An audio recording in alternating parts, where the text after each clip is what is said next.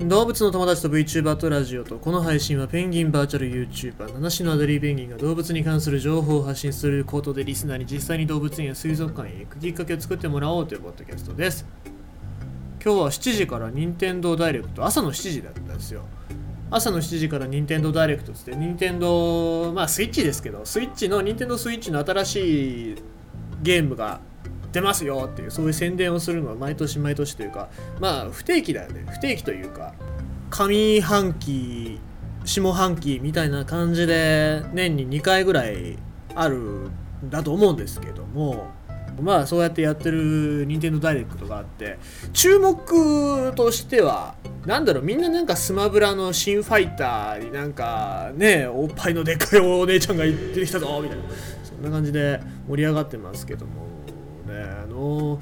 大丈夫なんですかね。青少年にあまり良い影響があるとは思えないようなそういうおっぱいのお姉ちゃんですけどもいいんですかね。あとはま戦国無双。戦国無双5がスイッチで出るっていうことでもともと戦国無双が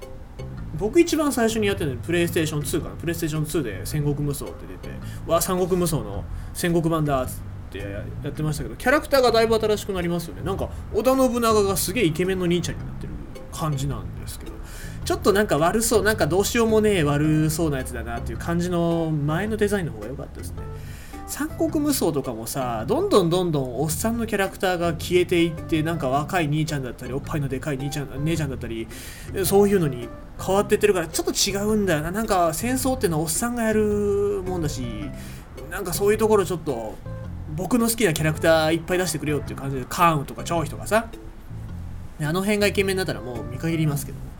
まあそんな感じなのとあとはそうっすねミーとかのなんかそういう RPG みたいなのもありますけど僕が気になったのはスポーツゲーですよ。マリオゴルフの新作とあとプロ野球スピリッツ2021マリオゴルフはさ普通にそのゲームとしてやれるのとあとスイッチのコントローラーを実際にこうゴルフの何ていうの？アイアンみたいな感じで振ってそれでできたりとかさいろいろゲームも追加されてたりとか。あとプロ野球スピリッツは4人対戦。まあもともとパワフルプロ野球とかで4人対戦で2対2に分かれて、ね、守備を決めてみたいなのができたんですけど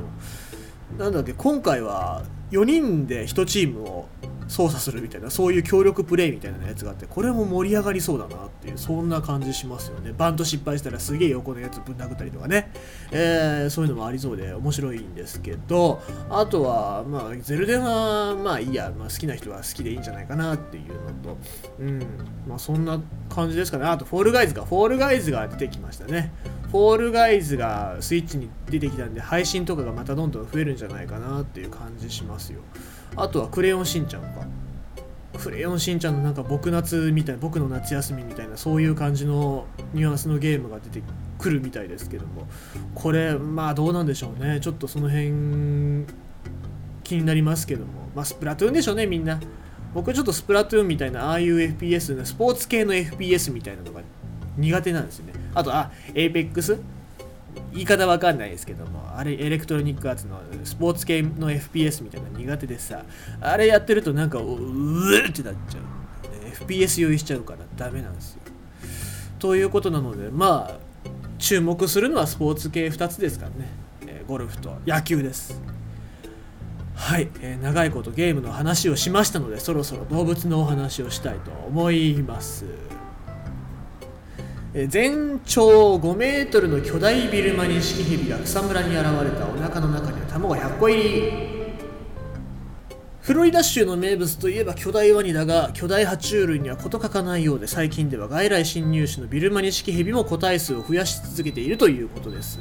で、まあ、フロリダ州と言いますと、まあ、本当に巨大ワニとかでゴルフ場なんかにも現れたりしてびっくりするんですけども今回、えー、私有地を車で走っていた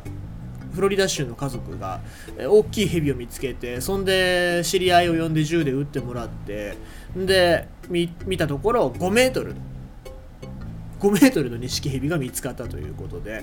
すげえ。で体重が 136kg になることも判明したということで、えー、で、スネークハンターっていうのがいるらしいですね。スネークハンターのダスティ・クラムさんに連絡して、スネークハンター、アメリカっぽいね、なんかね、スネークハンターがいるっていうのは、えー、スネークを取って生計を立ててる人でしょう。ヘビを引き渡してでそのヘビを解体するとお腹の中から卵が100個見つかったというわけでございます、まあ、この100個というのが結構でかくて、えー、まあ、このビルマニシキヘビがなんでビルマのニシキヘビなのになんでフロリダにいるのかっていうともともとはペットとして輸入されて飼育されていたんですけどもこの、えー、個体っていうのが意図的に逃げ解放されたか逃げ出したかで、えー、増えちゃって過去20年間の間にこの地域では10万から30万頭にも匹にも繁殖していると推測されているということで、えー、まあ、こういうニシキヘビを見つけて、えハントハンティングした時は報奨金っていうのが出るらしくて、えー、でしかもその一定金額に加えて1.2メートル以上になるとボーナス金額が加算されているということでで妊娠しているヘビを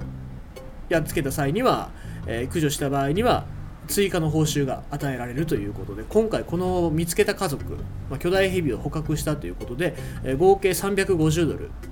えー、3万7000円ですね。3万7000円もらえたということなんです、まあ、だから大きさだったりとかそういうのに応じて報奨金っていうことで、えー、与えられてるみたいですけど日本も例えばアライグマとかにもこういうことやってるのかなってちょっと気になりますよね。鹿は聞いたことあるけど、鹿はまあ、死体を持っていくのが大変だからということで耳持ってくればいいよっていうことですけど悪いハンターが耳だけ飼ってで耳なしの鹿が出てくるっていうことがあってあんまり良くないみたいな話を深夜のバカ力で聞いたことがありますけどもまあそうやってちゃんとねしし、まあ、